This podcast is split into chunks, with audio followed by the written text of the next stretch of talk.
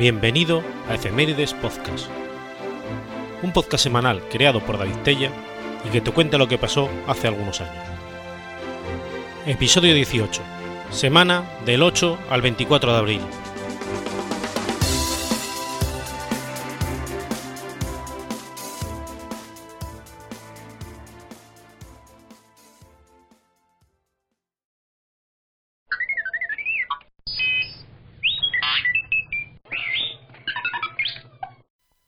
Sábado 18 de abril de 1857. Alan Kardec publica el libro de los espíritus. Alan Kardec es el seudónimo utilizado por el pedagogo y escritor Hippolyte Léon Denizar Rivail, considerado el sistematizador de la doctrina llamada espiritismo. Rivail cursó sus primeros estudios en Lyon y los completó en Suiza, como discípulo y colaborador del pedagogo suizo Johann Heinrich Pestazzoli. No realizó estudios universitarios. Alegaba conocer los idiomas alemán, inglés, italiano, español y neerlandés. En 1831 pasó a formar parte de la Real Academia de Arras. En 1824, Rivail ya se había trasladado a París, donde se dedicó a la enseñanza, primero en la institución fundada por él mismo sobre el modelo del centro de Pestalozzi y más tarde de forma privada, cuando problemas económicos le obligaron a la liquidación de su instituto y a desenvolverse como tenedor de libros y como contable de tres casas de comercio, además de ocuparse en la traducción de obras inglesas y alemanas. En 1832 contrajo matrimonio con la institutriz Amelia Baudet, nueve años mayor que él. En 1854 oyó hablar por primera vez del fenómeno de las mesas parlantes, al que solo empezó a conceder crédito tras haber sido testigo, en mayo de 1855, de inexplicables fenómenos relacionados con mesas ambulatorias y giratorias, o danzantes, así como la llamada escritura automática.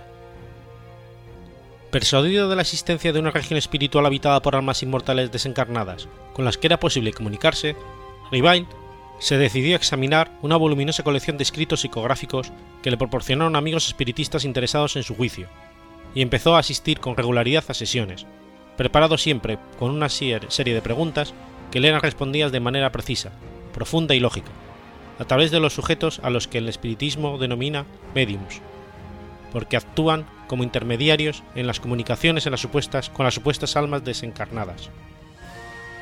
Toda esta materia, debidamente repasada y corregida por la entidad espiritual que se identificó ante Rivail como la verdad, sirvió de base al cuerpo de doctrina del Libro de los Espíritus, su obra aparecida el 18 de abril de 1857, cuya primera edición se agotó en pocos días, llegándose a la decimosexta en vida del autor. En los prolegómenos de esta obra se lee Los espíritus anuncian que los tiempos designados por la providencia para una manifestación universal han llegado ya, y que siendo ministros de Dios y agentes de su voluntad, su misión es la de instruir e ilustrar a los hombres, abriendo una nueva era a la regeneración de la humanidad. Este libro es la recopilación de su enseñanza. El éxito del libro de los espíritus propició la fundación de la Revue Spirité y la constitución formal en 1858 de la Sociedad de Estudios Espiritistas de París, que Rivail presidiría hasta su muerte. Su espíritu protector le había informado de que en una existencia previa, en el tiempo de los druidas, ambos se habían conocido en la Galia, y él se llamaba Alan Kardec. El libro de los espíritus fue el primer trabajo en que el autor sustituyó por este su nombre real, y el acta de nacimiento del espiritismo latino, que a diferencia del anglosajón, defiende el supuesto reencarnacionista, particularmente como explicación del origen de las desigualdades entre los hombres, con frecuencia aparentemente injustas. A lo largo de sus escritos, Kardec habla de espíritus superiores e inferiores. Encuéntrase en el mundo de los espíritus, como en la Tierra, todos los géneros de perversidad, y todos los grados de superioridad intelectual y moral, espíritus buenos y malos, espíritus menores, espíritus malvados y rebeldes, espíritus errantes, espíritus vulgares y espíritus mentirosos, que usurpan a menudo nombres conocidos y venerados, y dicen haber sido Sócrates, Julio César, Carl Magno, Fenelón, Napoleón, Washington. En ¿Qué es el espiritismo? Rivail también admite que algunos espíritus son mentirosos, fraudulentos, hipócritas, malvados y vengativos, y capaces de utilizar lenguaje grosero. autores espiritistas posteriores han repetido advertencias en el mismo sentido, que apoyan la afirmación de Alan Kardec.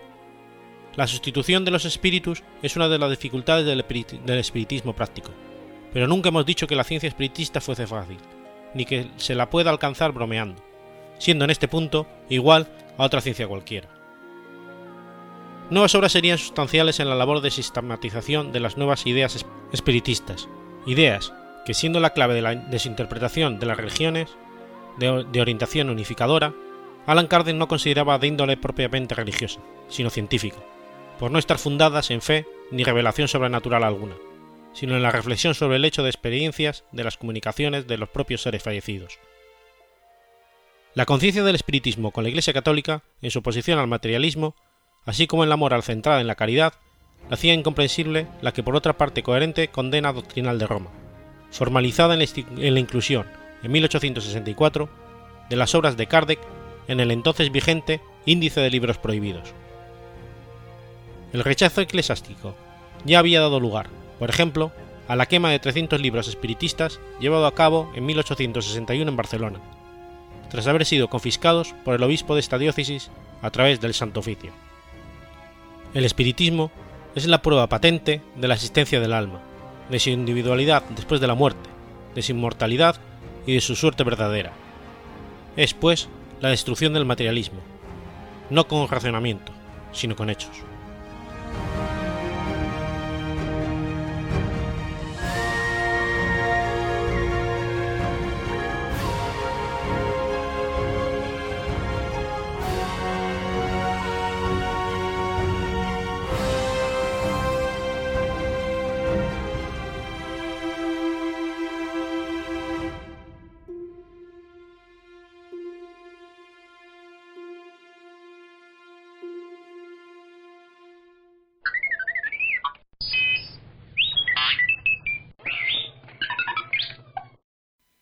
Salem, sábado 19 de abril de 1692. Comienza el juicio inquisitorio contra las brujas. Los juicios por brujería de Salem fueron una serie de, audiencias locales, posteriormente seguidas por procesos judiciales formales, llevados a cabo por las autoridades con el objeto de procesar y después, en caso de, de culpabilidad, castigar delitos de brujería en los condados de Essex, Suffolk y Middlesex, Massachusetts entre febrero de 1692 y mayo de 1693. Este acontecimiento ha sido usado retóricamente en la política y la literatura popular como una advertencia real sobre los peligros del extremismo religioso, acusaciones falsas, fallos en el proceso y la intromisión gubernamental en las libertades individuales. A pesar de ser generalmente conocido como los juicios de Salem, las audiencias preliminares en 1692 se llevaron a cabo en diversas ciudades de toda la provincia, la aldea de Salem, Ipswich, Andover y la ciudad de Salem. Los juicios más conocidos tuvieron lugar en la ciudad de Salem, realizados por el Tribunal de Oyer and Terminer en 1692. Más de 150 personas fueron detenidas y encarceladas, solo con acusaciones, sin embargo no llegaron a ser formalmente procesadas por el Tribunal del Condado.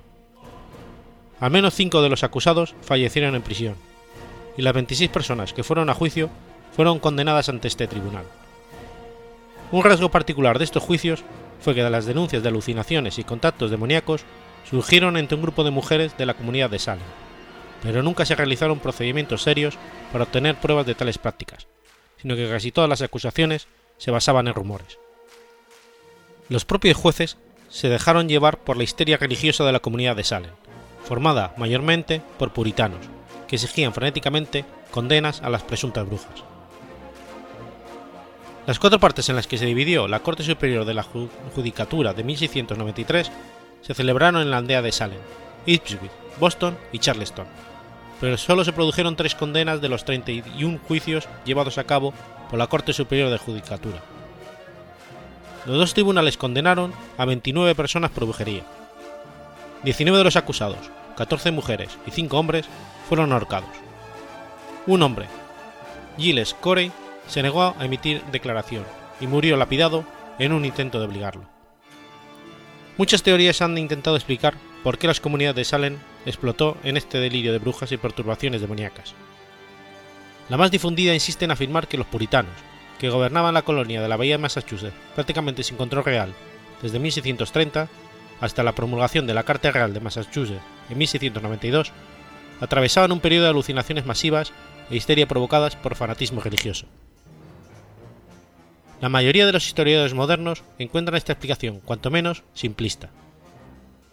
Otras teorías apoyan en analizar hechos de maltrato de niños, adivinaciones invocando al maligno y ergotismo, intoxicación plena con plan de centeno fermentado que contiene microtoxinas procedentes del hongo Claviceps purpurea o cornezuelo del centeno, que pueden tener efectos similares, similares al alucinógeno LSD. La lucha por las propiedades, el complot de la familia Putman para destruir a la familia rival Porter, y algunas otras aluden al tema del estrangulamiento social de la mujer, siendo que la suma de estos factores causó el estallido del fanatismo religioso.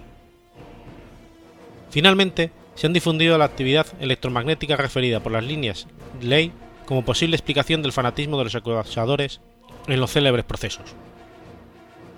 Dentro de la pequeña comunidad de Salem existía una estricta conducta religiosa, en la cual cada persona vigilaba a sus vecinos y a su vez era vigilada por estos en sus palabras y acciones, generando dudas y sospechas en caso de que su conducta no se ajustase a los parámetros religiosos puritanos.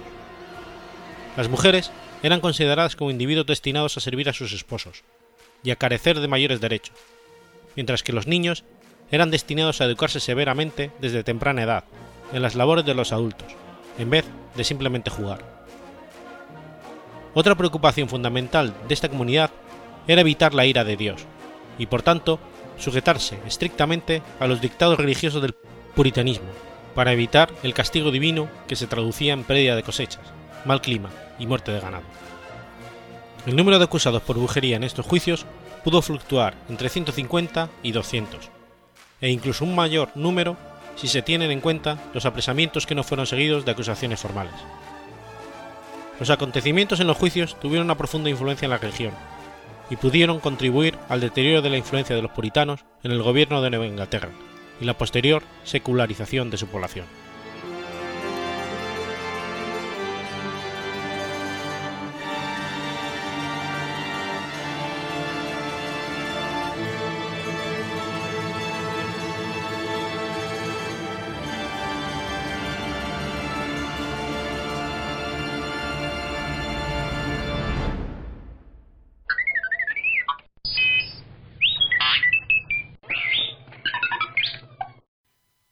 Lunes, 20 de abril de 1818.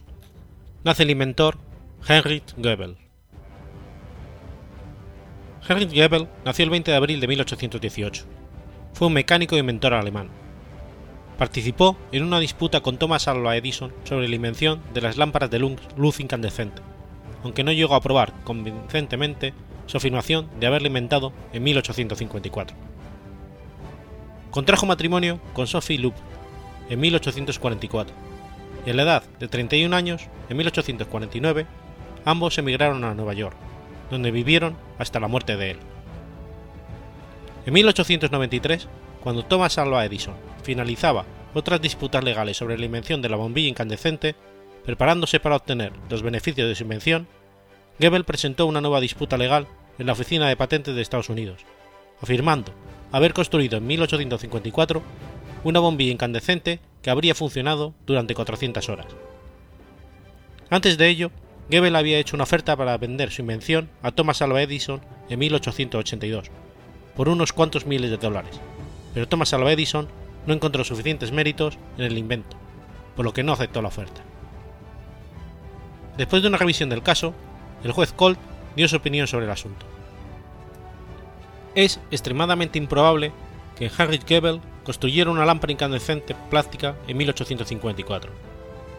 Esto es patente en la historia de la técnica durante los pasados 50 años, en las leyes eléctricas que fueron descubiertas desde ese momento y aplicables a la lámpara incandescente, la imperfección de los medios existentes para obtener el vacío, el elevado grado de habilidades necesarias para la construcción de sus partes y los vastos instrumentos con los que Goebbels trabajó.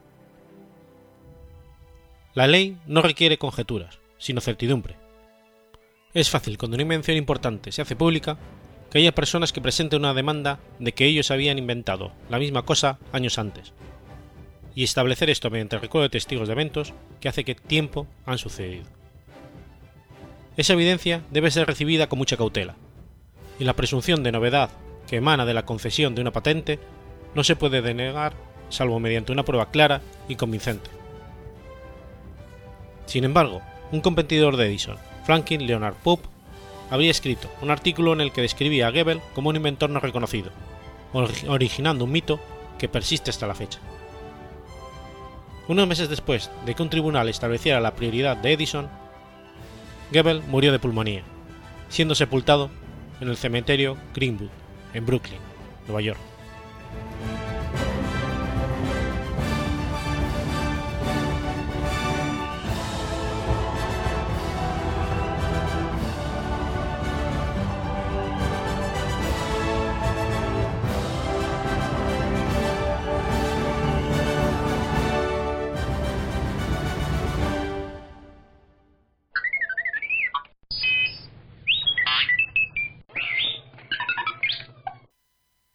21 de abril del año 753 a.C. Rómulo funda Roma.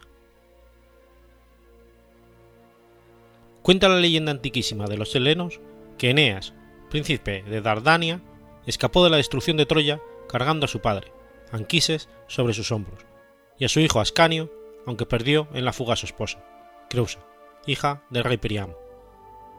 Esto sucedió en torno al 1184 a.C., según el erudito antiguo Erastóstenes, tras diez años de conflicto. Tres décadas después de Periplos, Ascanio fundó la urbe de Alba Longa, de la que fue su primer rey. Cuatro siglos después vendría el tiempo del rey Numitor.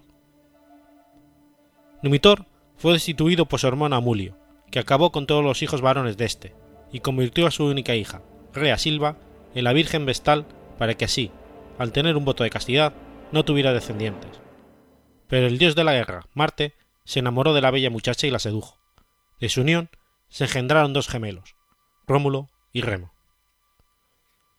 Amulio, temeroso de tener en el futuro dos rivales posibles, ordenó su asesinato, pero el hombre encargado del infanticidio no pudo, y los abandonó a su suerte en el río Tíber. La corriente llevó la cesta donde estaban a un pantano llamado Belabrum, en un lugar entre las colinas Palatino y Capitolio, llamado Cermalus. Ahí fueron cuidados y alimentados por una loba llamada Luperca y un pájaro carpintero, los animales sagrados de Marte. Poco después los encontró el pastor Fástulo, que era posquerizo de Amulio, y decidió criar en secreto a los hijos con su esposa Acalarencia. Solo una vez que crecieron se les reveló su verdadera identidad, y estos decidieron tomar justicia. Mataron a Mulio y liberaron de su encierro a su abuelo, que fue repuesto en su trono. Rómulo y Remo partieron de Alba Longa, pues querían gobernar, pero no derrocar a su abuelo. Marcharon al lugar donde el pastor los había encontrado, y ahí discutieron dónde fundar su ciudad. Rómulo quería construir Roma en el monte Palatino, y Remo Remoria en el Aventino. Además, la ley de la primogenitura no podía aplicarse en este caso, por lo que los nuevos habitantes debían elegir al rey de otra manera. Se decidió que el que viera más buitres ganaría el mando. Remo vio seis, pero Rómulo el doble, y triunfó. Rómulo trazó los límites de la ciudad y ordenó que nadie los traspasara durante las ceremonias, pero Remo le desafió y los traspasó, por lo que tuvieron una discusión que rápidamente degeneró en pelea, siendo este herido y muriendo poco después a causa de las heridas. Rómulo enterró a su hermano en el lugar donde quería fundar Remorio. Roma fue fundada oficialmente entonces, el 21 de abril de 1753 a.C. La nueva ciudad se fue llenando de refugiados y prófugos, de ciudades vecinas y tierras aún más lejanas, tanto hombres libres como esclavos, probablemente también campesinos y pastores de las cercanías. Debido a la diversidad de su gente, Rómulo decidió organizarlos en un solo cuerpo político, promulgando leyes y crear costumbres comunes y eligió a los primeros cien patres que el rey nombró senadores y cuyos descendientes serían los patricios. La recién fundada Roma fue creciendo rápidamente, llegando el inmigrante de todos los lugares, pero el número de mujeres era escaso. Los habitantes temieron entonces que su ciudad solo duraría una generación, si no conseguían suficientes mujeres como para, crear, para procrear a sus hijos, así que envió embajadas para conseguir mujeres en los pueblos vecinos, pero sus celestinos fueron todos rechazados. Los romanos decidieron conseguir féminas por la fuerza, y bajo el mando de Rómulo también por la astucia. Fingiendo no estar resentidos, ofrecieron unos juegos en honor a Neptuno, que llamaron Consualio. Se inventó a vecinos de algunas ciudades latinas y a los sabinos cerca de Quirinal, y efectuaron en medio de los juegos el secuestro de las mujeres, aprovechando que sus vecinos habían traído a sus hijas. Los padres de las doncellas huyeron, y los romanos se escudaron acusándolos de violar su hospitalidad. Habían pasado apenas tres meses desde su fundación de la ciudad. Rómulo, al parecer, logró calmar a las jóvenes y con el paso del tiempo los secuestradores lograron ganarse su afecto al demostrar que eran buenos esposos. Rómulo tomó como esposa a Ersilia, noble sabina, con la que tendría dos hijos, una niña llamada Prima y un varón llamado primero Aolio, pero posteriormente Abilio. Tras el rapto, los romanos tuvieron que afrontar la ira de los sabinos y los pueblos latinos de Caeni, Antemna y Crustumno, que, que se aliaron entre sí. Al ver que Rómulo no devolvía las doncellas, y considerando que los sabinos actuaban muy lentamente, los latinos, en lugar de atacar en conjunto, se adelantaron para marchar contra Roma. Pero esto era un proceso aún muy lento para Agron, rey de los ceninetes, que marchó solo con su ejército contra la nueva ciudad. Rómulo salió a enfrentarle. Cuando se encontraron ambos reyes, se retaron en combate singular mientras sus huestes observaban expectantes. El hijo de Marte venció, y en la batalla posterior desbarató al ejército enemigo y luego tomó la ciudad al primer asalto. No arrasó Caenina, sino que trasladó su población a Roma, donde serían ciudadanos con los mismos derechos que los locales. Aprovechando que los sabinos aún se preparaban, los romanos, tras su primer éxito atacando la ciudad de Aptemna, Crustuno y Cidenas. Las derrotaron en batalla y las urbes fueron tomadas. Los sabinos entonces finalmente se decidieron a marchar sobre Roma al mando de Tito Tacio, después de que todos sus aliados habían sido vencidos. Ahí pusieron sitio a la fortaleza del Capitolio, pero una sacerdotisa llamada Tarpeya, hija del comandante Espurio, Tarperio o Tarpeo, permitió a un grupo de sabinos entrar a cambio de las joyas. Con la caída de la fortaleza, los romanos ocupaban el Palatino y los sabinos el Capitolio, enfrentándose en el llano entre ambos montes, el futuro lugar del foro romano, que debido a las fuertes lluvias estaba algo inundado. El campo de la batalla estaba entonces rodeado de numerosas colinas, bastante estrecho y con pocas vías de escape. En cuanto a Tarpeya, el rey Sabino la mató arrojándole no solo las joyas que añoraba, sino otros objetos pesados, específicamente escudos, encima suyo, hasta matarla con su peso, poco después de tomar el fortín. Su padre, en cambio, será ejecutado acusado de traición. Al día siguiente se enfrentaron los campeones de ambos pueblos, Mercio o Marco Curcio de los Sabinos y Ostio Hostilio de los romanos. Curcio se adelantó tanto a sus tropas que llegó a quedar atrapado con su caballo en la zona inundada, salvándose casi de milagro de morir ahogado, motivo por el cual el lugar fue nombrado Lago Curcio, mientras que Hostilio murió al inicio del combate, lo que motivó al ejército romano a huir refugiándose en el Palatino.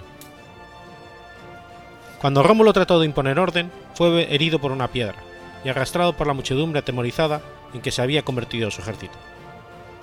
Cuando recuperó el conocimiento, invocó a Júpiter y prometió construirle un templo en su nombre si le daba la victoria. Luego, ordenó a sus hombres y defendió los lugares donde estaban refugiados, donde estarían los cimientos de Regia y el templo de Vesta, conteniendo a las mejores tropas sabinas. Fue en esos momentos que las sabinas intervinieron en medio de la lluvia de proyectiles para evitar que sus padres y sus esposos se siguieran matando entre sí.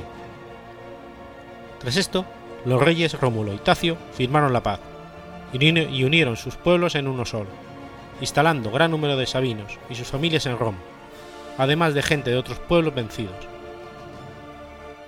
Se inició un gobierno conjunto entre ambos monarcas, una diarquía, la que ambos, con su cuerpo de 100 senadores cada uno, se reunían y decidían qué hacer.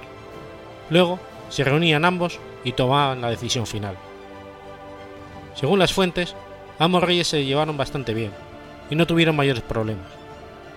El ejército romano pasó de los 3.000 infantes y 300 jinetes originales al momento de su fundación al doble, 6.000 de a pie y 600 a caballo.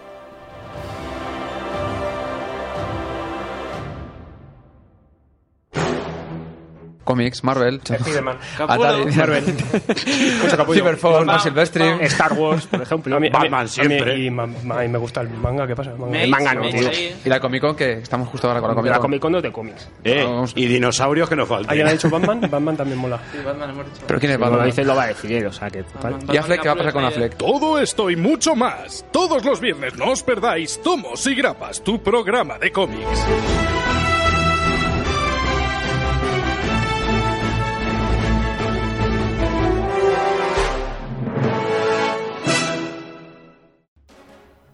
Jueves 22 de abril de 1993.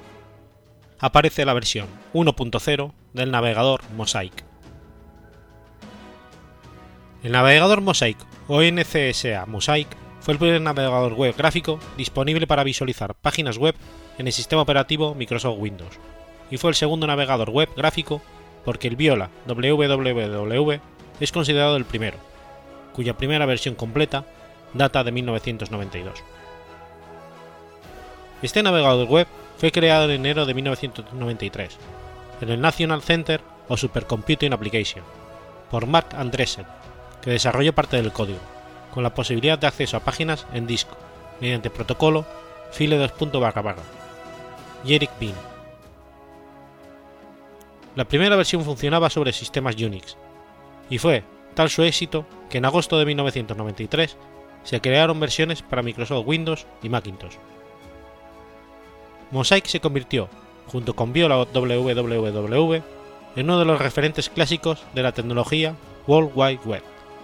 Fue base para las primeras versiones de Mozilla Application Suite y Spyglass, luego adquirido por Microsoft y renombrado Internet Explorer. Su funcionamiento en varios sistemas operativos, por aquel entonces Unix, Windows y Macintosh, su capacidad para acceder a servicios web mediante HTTP en su versión primitiva como lo concebió Tim Berners-Lee, un aspecto cuidado gráfico para aquel entonces y la posibilidad de acceso adicional a Buffer, File Protocol, FTP y NNTP lo catapulta muy pronto a la popularidad en una incipiente Internet. Mosaic era software con copyright de Board of Trusted of the University of Illinois. La última versión para Windows NCSA Mosaic versión 3.0 data de 1996. Nunca llegó a ser capaz de renderizar imágenes PNG, aunque sí que era capaz de hacerlo con JPG y GIF. El lenguaje para documentos web que, que interpretaba se corresponde con HTML2. En enero de 1997 se abandonó oficialmente el desarrollo de este navegador, para dar paso al desarrollo de Netscape Navigator, de la empresa Netscape Corporation, fundada por los mismos creadores de Mosaic.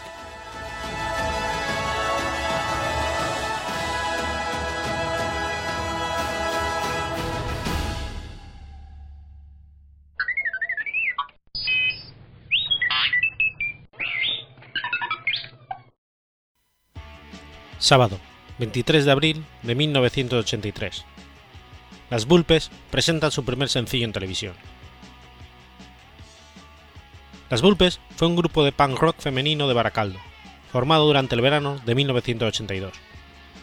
Se hicieron famosas a partir del 23 de abril del 83 por aparecer interpretando la canción Me gusta ser una zorra, en el programa de televisión española Caja de Ritmos, dirigido por Carlos Tena, que servía de escaparate de la actualidad musical del momento y se emitía en horario infantil.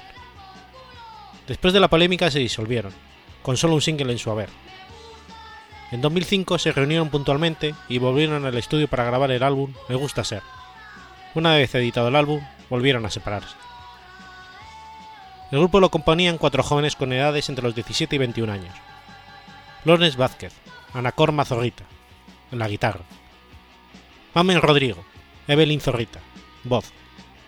Begoña Astagarraga, Ruth Zorrita, en el bajo, Lupe Vázquez, Pengui Zorrita, en la batería. La componente más antigua, Ana Corma, estaba dispuesta a formar un grupo de punk rock femenino y en caso de no, hacerlo, de no haberlo conseguido, lo hubiera formado mixto. Sus gustos musicales son dispares. Así, Evelyn y Puggy son fans de Bruce Springsteen. Ana Corma y Ruth tiran más hacia el punk, Sex Pistol y los Ramones, o el rockabilly. En el año 2003, el día 29 de noviembre, y como homenaje a Lupe, fallecida en el 93, comenzaron a dar nuevos conciertos, algunos de ellos con notable asistencia de público. Su intención como grupo era básicamente provocar, tanto con su estética como con sus declaraciones y con la letra de sus canciones. Nos gusta ser como somos, y pensamos que a nadie debe de escandalizar que digamos que nos masturbamos, porque eso es natural, eso lo hace todo el mundo. Es más fuerte poner películas violentas o obligar a niños a seguir determinado tipo de religión. La emisión de su canción Me gusta ser una zorra en el programa de televisión Caja de Ritmos provocó un escándalo considerable, al que contribuyó no poco la publicación de la letra, 15 días después, en un editorial del diario nacional ABC. Desde este diario se exigió a la directora de televisión que tomara medidas. También el Partido Demócrata Popular protestó ante la emisión del vídeo e incluso el fiscal general del Estado presentó una querella por escándalo público. Al final, se produjo la, dimisión del director del programa, Carlos Tena, y el cierre de Caja de Ritmos. La música original corresponde a la canción de Iggy Pop y de Stooges I Wanna Be Your Dog. La letra de la polémica canción empezaba así.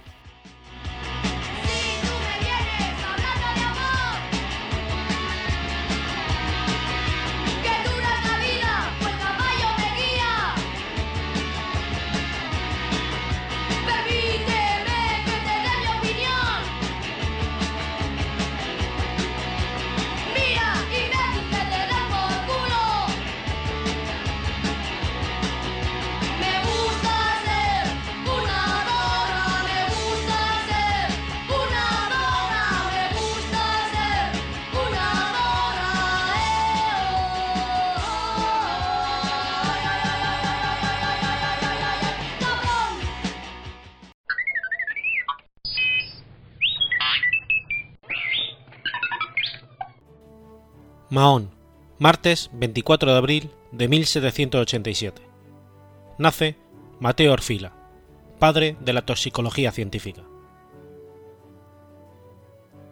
Mateo Orfila nació en Mahón, capital de Menorca, un 24 de abril de 1787, en el seno de una familia de comerciantes de origen campesino con ingresos suficientes para asegurar una buena educación para sus hijos. Orfila pudo aprovechar el ambiente cosmopolita de Menorca para aprender lenguas modernas y ciencias durante sus primeros años de formación. Con tan solo 14 años, comenzó a impartir lecciones de matemáticas que, a su vez, debía aprender a través de los pocos libros de estas ciencias que podía leer en esos años. Tras un intento fallido de seguir por la carrera de marino, como pretendía su padre, optó por estudiar medicina y contactó con un profesor de origen alemán, Karl Ernst Kuck, del que recibió clases de matemáticas elementales, física casi experimental y lógica, un poco de historia natural. No siendo posible estudiar medicina en Menorca, Orfila viajó a Valencia en septiembre de 1804 para asistir a las clases impartidas en la Facultad de Medicina. Ante las carencias educativas que encontró, decidió aprender química por sí mismo, a través de las obras de los principales autores franceses y de pequeñas experiencias que realizaba en su casa, con la ayuda de algunos aficionados a esta ciencia, como Juan Sánchez Cisneros, un militar ilustrado que había estudiado en París y que realizó numerosos trabajos relacionados con la mineralogía, la química, la agronomía desde la Sociedad Económica de Amigos del País de Valencia. Orfilia pudo así adquirir una extraordinaria formación en química que le permitió deslumbrar a sus compañeros y profesores durante un curso público celebrado en junio de 1805. Al no encontrar el ambiente intelectual necesario para sus estudios, envió a su padre varias cartas durante el verano de 1805, en las que describía, muy negativamente, la enseñanza de la medicina en Valencia. Su propósito era que le permitiera continuar sus estudios en Barcelona. A principios de 1807, tras un informe favorable de Francisco Carbonell, la Real Junta de Comercio de Barcelona le otorga una beca para que viajara a Madrid y después a París para continuar los estudios de química y mineralogía durante cuatro años, con el fin de que tras su regreso se hiciera cargo de una segunda cátedra de química en Barcelona. Orfila se sumó así a la larga lista de pensionados españoles que viajaban a Francia para estudiar química durante el último tercio del siglo XVIII y los primeros años del siglo XIX. Al mismo tiempo que seguía sus estudios en la Facultad de Medicina de París, Orfila organizó cursos de química y de otras ciencias naturales que lo hicieron famoso y le permitieron obtener ingresos suficientes para rechazar las ofertas de regreso a España, que le fueron formuladas por el gobierno de Fernando VII. Adquirió también gran fama como cantante en los salones de París. Entre 1814 y 1817 aparecieron sus principales obras, tratados sobre los venenos y elementos de química médica que le reportaron un gran reconocimiento entre la comunidad científica francesa. En 1817 fue nombrado profesor de la Facultad de Medicina, iniciando así un imparable ascenso que le conduciría a ocupar los más altos cargos de la medicina francesa en los años de la monarquía orleanista entre 1830 y 1848. Orfila introdujo numerosos cambios en la facultad. Propuso la construcción de pabellones de disección en 1832. Creó el Museo de Anatomía Patológica en 1835. Y luego donó 60.000 francos para crear un museo de anatomía comparada abierto en 1845. En 1832 fue nombrado miembro del Consejo General de los Hospicios. Al año siguiente se convirtió en presidente de la Asociación de Prevención de Médicos que había fundado. El 14 de febrero de 1834 es también nombrado miembro del Consejo Real de Instrucción Pública. A finales del 34 es elegido miembro del Consejo Municipal y del Consejo del Sena. Además, le, le nombraron también Caballero de la Legión de Honor. Orfila amaba el dominó y tomó parte en, con otras personalidades en el circuito de jugadores de dominó creado hacia 1838 por el escultor Jean-Pierre Tantin. Era además miembro de la Sociedad Académica de los Hijos de Apolo, fundada en París en 1740. Además de decano de Facultad de Medicina de París y miembro del Consejo Real de Instrucción Pública, lo fue también de numerosas academias científicas francesas y extranjeras. Por otra parte, participó activamente en la fundación y desarrollo de dos importantes revistas científicas de la época, en que publicó gran número de trabajos relacionados con la toxicología. Sus obras fueron reeditadas en numerosas ocasiones y traducidas a las principales lenguas europeas.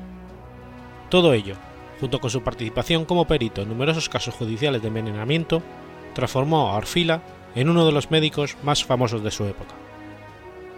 Falleció en París el 12 de marzo de 1853.